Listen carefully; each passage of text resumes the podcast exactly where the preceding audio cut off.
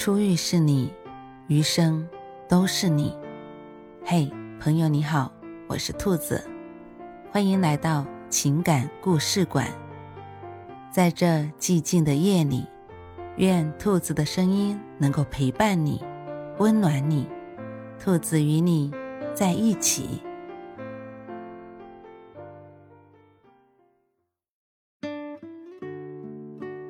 盲选的爱情。去阿丹家做客，阿丹陪我聊天，大鲁进厨房做饭。没想到大鲁作为公司的副总，还保留着暖男的特质。阿丹说，平时他和大鲁谁有空谁做饭，若赶上两人都休息，就一起进厨房。他和大鲁一聊起美食，就能聊半天。阿丹和大鲁是朋友中公认的模范夫妻。两人结婚二十年，还有话聊，有共同爱好，着实让人羡慕。每当有人夸赞大陆事业有成又顾家时，阿丹总是回答：“幸亏当初他瞎了眼，盲选了老公，否则看清楚了，肯定看不上大陆。”师范学院美术系毕业的阿丹是一名中学美术老师。阿丹家境优越，人也长得漂亮。上学时，很多人追她，但是她一个都瞧不上。那时，我们经常吐槽阿丹，究竟得什么样的男生才能配得上她？这么挑来挑去的，早晚挑花了眼。结果，她还真挑花了眼，选了一个其貌不扬的大鲁。大鲁瘦得跟竹竿似的，既无颜值又无气质。父母靠着种地供他和弟弟读书，还欠了外债。家人和朋友都反对，因为两人太不般配了。但阿丹就是铁了心的要和大鲁处对象。作为阿丹的好朋友，我倒不担心大鲁家贫，因为钱可以赚。莫欺少年穷嘛。但大鲁的相貌确实配不上阿丹，于是委婉的劝阿丹道：“再考虑考虑，别被大鲁这根竹竿遮挡了整片森林。”热恋中的阿丹哪能听人劝呢？阿丹和大鲁的初见，我听他说过多次了。那天下大雨，阿丹撑着伞步行回家，路上看到一位卖水果的大爷摔倒了，水果滚了一地。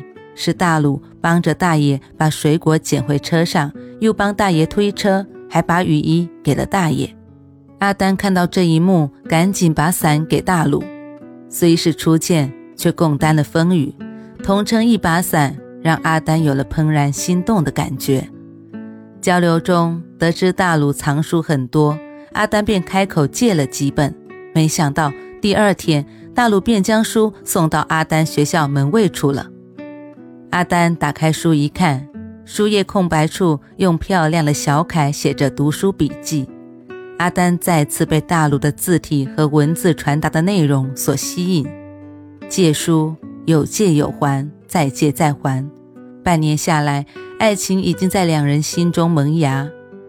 阿丹把大鲁夸成了花，我们三人出去玩了几次，大鲁确实是有才又善良的暖男。阿丹父母反对了三年，见女儿不死心，只好同意两人的婚事。阿丹和大鲁结婚时，阿丹父母要给女儿买一套婚房，大鲁拒绝了，说。要凭自己的本事让阿丹过上好日子。结婚后不久，大鲁辞职，又找了一份工作。几年下来，工作能力受到领导的赏识，一步步提升很快，最终成为公司的副总。大家都说阿丹慧眼识珠，没想到大鲁是只潜力股。但阿丹并不看重这些，两人三观一致，有共同语言，这。才是婚姻之本。谈起过去，阿丹说：“幸亏那场大雨打湿了他的眼镜，让他看不清大鲁的相貌，只被他的行为和学识吸引，这才有了后来的交往。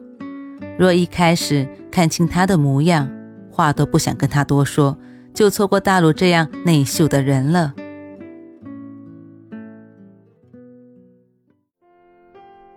晚安。